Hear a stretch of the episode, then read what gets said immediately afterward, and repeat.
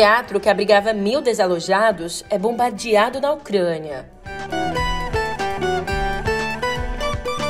Biden chama Putin de criminoso de guerra e o Kremlin reage, dizendo que a acusação é imperdoável.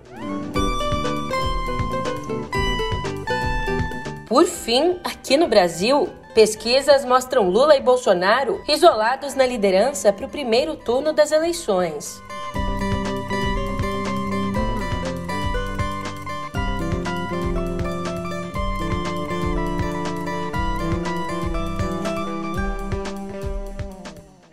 Um ótimo dia, uma ótima tarde, uma ótima noite para você. Eu sou a Julia Keck e vem cá, como é que você tá, hein? Como você sabe, ontem eu não apareci por aqui, mas hoje eu já tô de volta. Ufa! E veja só como as coisas são. No fim do ano passado, eu pensava que em 2022 anunciaria o fim da pandemia, anunciaria que o clima no mundo seria de mais paz, de mais calma. Mas Cá estou eu noticiando que a guerra já entra na quarta semana. E entra na quarta semana com o bombardeio de um teatro que abrigava mil desalojados na Ucrânia. Que tristeza! Mas é nessas horas que a gente precisa ficar bem informado. E por isso eu te conto os últimos desdobramentos no pé do ouvido. Música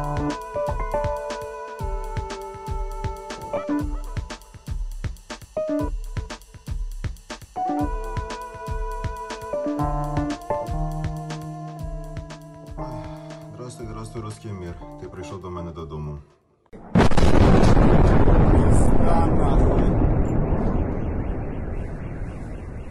A guerra já entra na quarta semana e, nesse momento, o governo da Ucrânia acusa a Rússia de bombardear um teatro que servia de abrigo para centenas de pessoas, para mil pessoas, ali na cidade portuária de Mariupol, uma das mais atingidas pela invasão.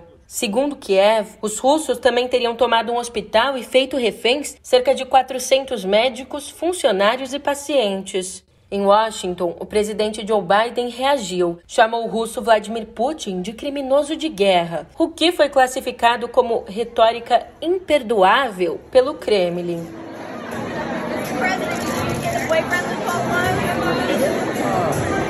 Mr. President, will you be meeting with Vladimir Putin? Did you ask me whether I would call? The war criminal, sir. Are you ready Oh, to call I, a I, criminal? I think he is a war Will criminal. you be meeting with him? Essa declaração de Biden aconteceu depois do presidente da Ucrânia, o Volodymyr Zelensky, falar por vídeo ao Congresso dos Estados Unidos, comparando a invasão russa aos atentados de 11 de setembro de 2001. Apesar disso, os dois lados estão falando em avanço nas negociações para um cessar-fogo.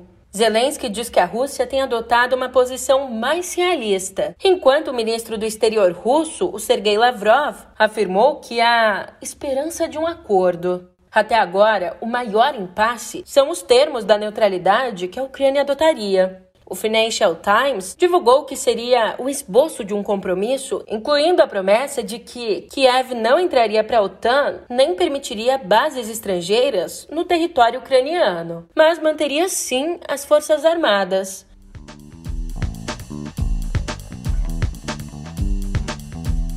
Já aqui no Brasil, divulgadas nesta quarta, duas pesquisas de intenção de votos mostram um quadro estabilizado, com o ex-presidente Lula e o presidente Jair Bolsonaro isolados da liderança para o primeiro turno.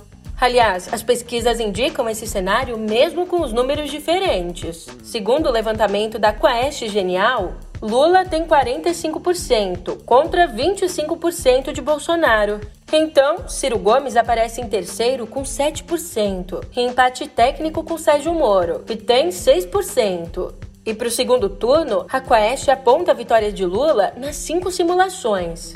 Já o Poder Data aponta uma vantagem bem menor de Lula, embora Bolsonaro tenha recuado dentro da margem de erro. A Poder Data aponta que o petista tem 40% nas intenções de voto, contra 30% de Bolsonaro. Na pesquisa anterior, Bolsonaro tinha 32%, caindo dois pontos para essa.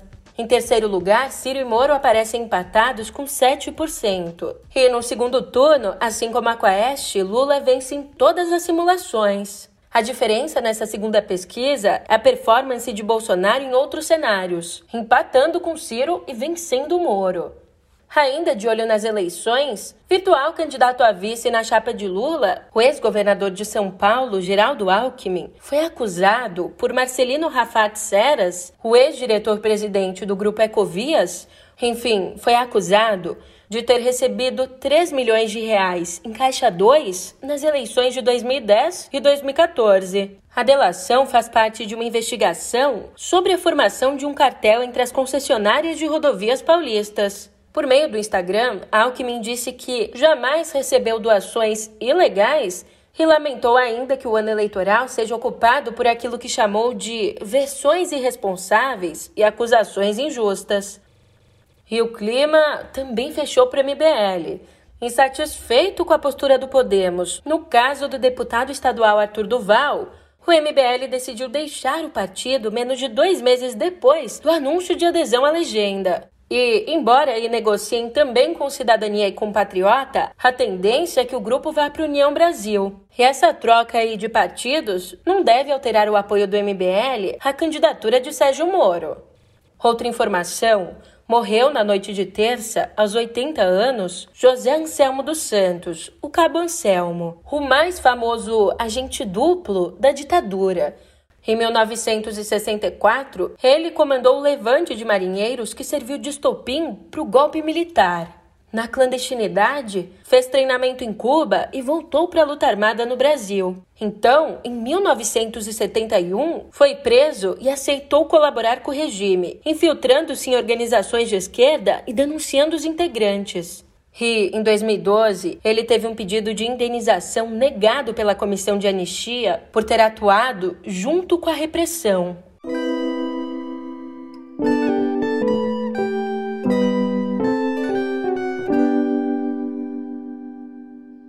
Veja só, ontem o presidente Jair Bolsonaro recebeu a medalha do mérito indigenista como, abre aspas, reconhecimento dos serviços relevantes em defesa das comunidades indígenas. Vem cá, tá achando essa história estranha? Hum, então faça sua aposta. Quem deu a medalha a Bolsonaro? Valendo! Ninguém mais, ninguém menos que Anderson Torres, o ministro da Justiça e, detalhe, subordinado do presidente.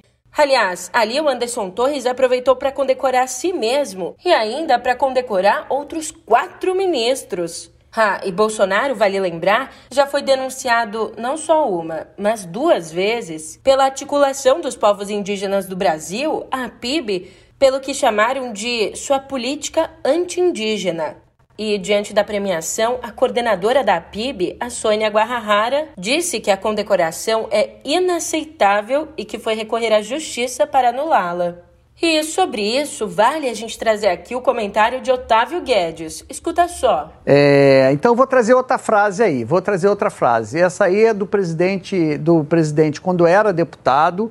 Está é, tá no Diário da Câmara de 16 de abril de 1998. Até vale uma observação nesse momento. Realmente a cavalaria brasileira foi muito incompetente. Competente sim foi a cavalaria, a cavalaria norte-americana que dizimou seus índios no passado e hoje em dia não tem esse problema em seu país.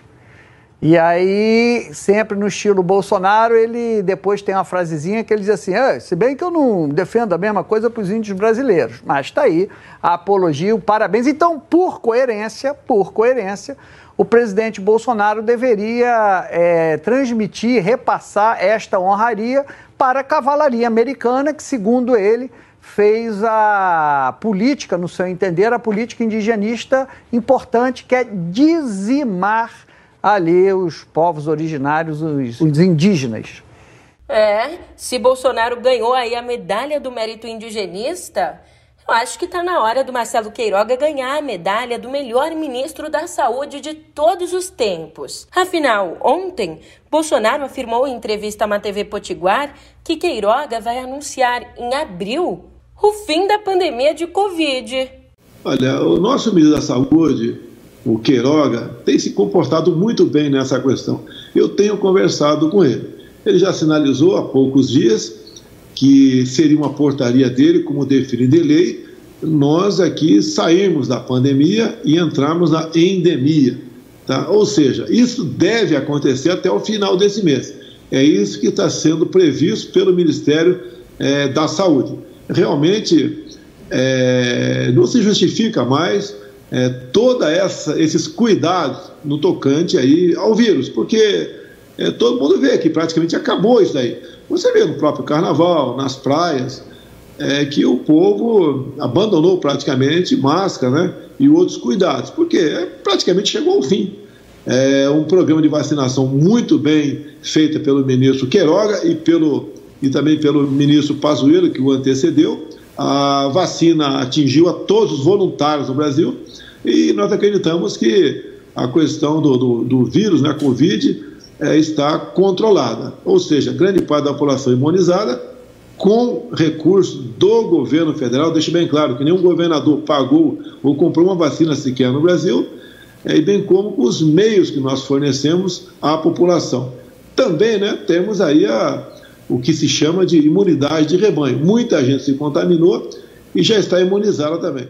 Ainda bem que é o melhor ministro de todos os tempos, que tem todo esse poder para decretar o fim da pandemia, já que geralmente, assim, só geralmente, a decisão de declarar encerrada a pandemia caberia ao OMS. E, além disso, os cientistas estão dizendo que a decisão do governo brasileiro é precipitada porque afeta uma série de políticas, como o financiamento de ações de saúde pública e o controle de fronteiras. Mas cá entre nós, no Brasil de hoje, quem são os cientistas na fila do pão? E falando em Queiroga, um dia depois de anunciar dois casos da variante Delta Cron aqui no Brasil, o ministro da Saúde voltou atrás e disse que os exames de pacientes no Amapá e no Pará ainda estão em análise. Para você entender, o sequenciamento genético feito pela Fiocruz, que indicou a contaminação, precisa aí ser confirmado por outros testes feitos pela própria fundação. E, de acordo com o Ministério, um dos pacientes apresentou sintomas ainda em dezembro do ano passado. Já as autoridades sanitárias do Amapá dizem que o caso que está sendo investigado no estado é uma codetectação, ou seja, quando o vírus das duas variantes infectam um paciente ao mesmo tempo, o que não caracterizaria Delta Cron, essa nova variante. E uma notícia boa, hoje é dia de panelinha por aqui. Com você, Leonardo Pimentel, editor executivo aqui do meio, com uma baita receita. Léo, vai que é tua. Oi, Júlia. Como você sabe, eu amo cozinhar e comer, mas lavar louça e panela, sei lá, não tem o mesmo apelo, entende? Por isso a gente foi buscar na panelinha da Rita Lobo a receita de talharinha carbonara em uma panela só. Pode ser qualquer massa longa, claro. Leva bacon, vinho branco, ovo e queijo. São 15 minutos de preparo, um prato delicioso e nenhuma montanha de panelas te esperando na pia para te destruir feito um esqueleto do Dark Souls. Hum. Tá bom. Tá? Muito bom. Um, um dois e.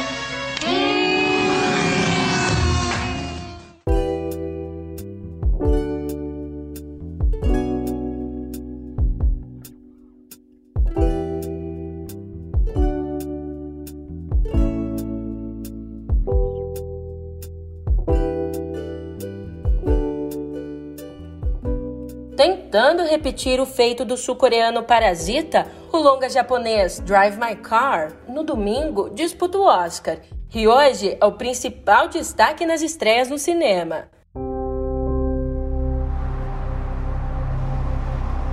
今回は私たちの決まりでドライバーを用意しますというと彼女です渡美咲です僕はまだドライバーを君に頼むことに同意してない私が 若い女だからですか Dirigido aí. E não, não é um trocadilho. Drive My Car, dirigido. dirigido aí por Ryusuke Hamaguchi, o filme traz a relação, a princípio conturbada, de um viúvo diretor de teatro com a jovem motorista dele.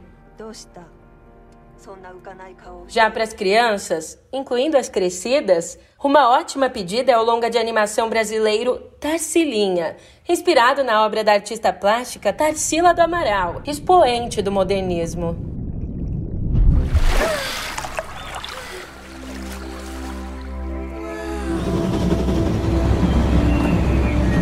O mundo de Tarsila do Amaral, pela primeira vez em animação. Seu nome, cidadão? É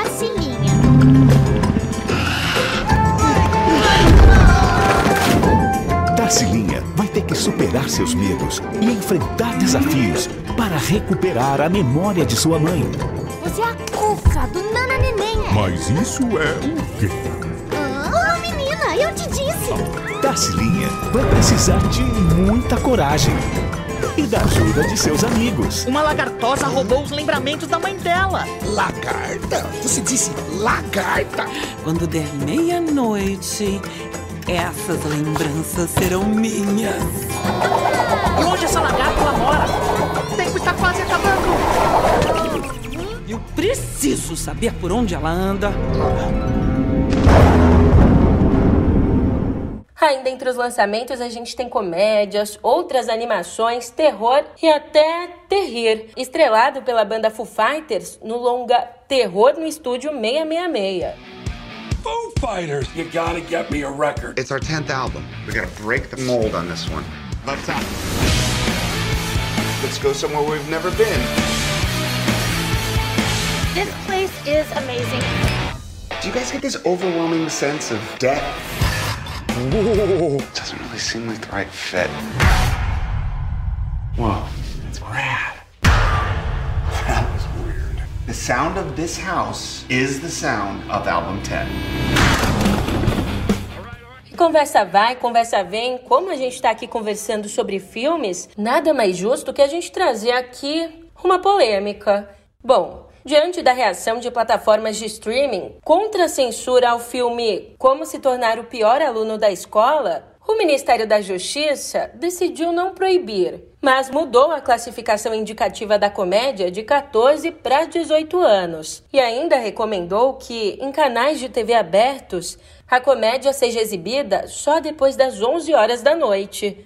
Esse filme, que foi lançado nos cinemas lá em 2017 e que agora está disponível na Netflix, foi alvo de críticas tanto de bolsonaristas quanto de pessoas que atuam no combate à pedofilia devido a uma cena em que um vilão, um pedófilo interpretado por Fábio Porchat, assedia sexualmente dois menores. De acordo com juristas, a tentativa de censurar o filme, independentemente da qualidade ou do tema abordado, feria o inciso 9 do artigo 5 da Constituição e também a jurisprudência do STF. Reagindo com ironia, Danilo Gentili, o autor do livro que baseou o filme, publicou ali no Twitter uma cena da novela Os Mutantes, em que hoje o secretário especial da Cultura, o Mário Frias, aparece na trama agredindo uma mulher. Junto ao vídeo, Gentili escreveu: Isso passou em TV aberta? E se criança assiste? Nossa, deveriam censurar? Hein? Você não tem medo que eu possa fazer com você, não? Pode!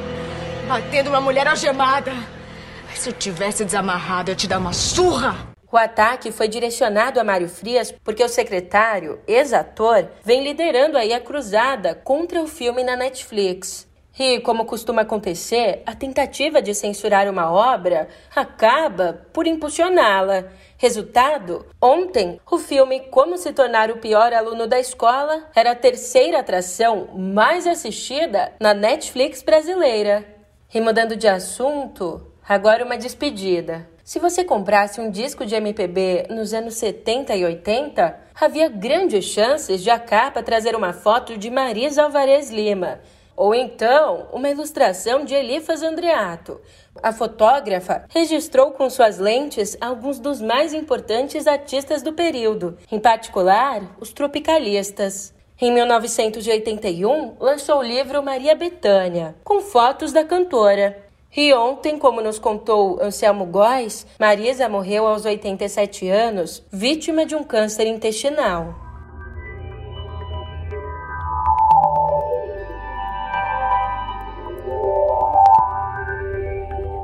Aqui em Cotidiano Digital, eu começo com essa máxima do Bezerra da Silva.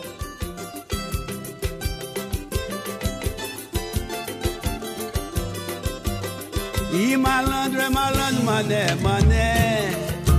Pode escrever que é. Malandro é malandro, mané, mané, diz aí. Pode escrever que é. se você divide aí a Netflix com os amigos, saiba que a gigante do streaming não é mané. E por isso está testando um novo recurso que aplica uma cobrança extra para compartilhar o serviço com pessoas fora da mesma casa. O sistema vai permitir que as famílias adicionem até duas subcontas por uma taxa de 2 dólares e 99 centes por usuário extra. Essa nova opção, que deve ser lançada nas próximas semanas, vai ser testada inicialmente no Chile, na Costa Rica e no Peru. E depois de banir o Instagram, a Rússia está se preparando para lançar, no final desse mês, uma rede social de fotos e vídeos parecida com a da plataforma da Meta, chamado de Rosegram. O aplicativo vai ter recursos e ferramentas bem semelhantes aos do Instagram, que foi bloqueado na Rússia depois do governo local ter acusado a rede social de espalhar apelos à violência contra os russos devido à guerra na Ucrânia. E essa plataforma russa vai poder ser acessada normalmente em celulares com Android e com iOS. Mais uma notícia: ontem a Uber divulgou uma lista com as cidades brasileiras que têm as melhores avaliações dos usuários. E isso de acordo com as notas dadas pelos motoristas. Aliás, você já viu sua avaliação na Uber? Fiquei curiosa aqui para ver a minha, se eu sou uma passageira boa ou não, se eu não sou por, por não calar a boca, né? Acaba perturbando os motoristas. Enfim, fiquei curiosa aqui. Mas olha só, no topo da lista de cidades com as melhores avaliações dos usuários está São Bento do Sul, em Santa Catarina, que acumula a média de 4,97 estrelas. Em seguida, com 4,96 estrelas, aparecem Rumuarama, no Paraná, Valença, no Rio, Guarapuava, também no Paraná, e Varginha, em Minas. Já Florianópolis aparece como a capital com a melhor avaliação no Brasil, com 4,91 estrelas. Falando em estrelas, você sabia que na maioria das plataformas de áudio você consegue avaliar os podcasts com notas que variam de 1 a 5 estrelas? E tá esperando o que para apertar cinco estrelinhas por aqui? É, com essa direta, eu vou me despedindo. Eu tô indo nessa, mas eu te vejo por aqui amanhã. Até lá!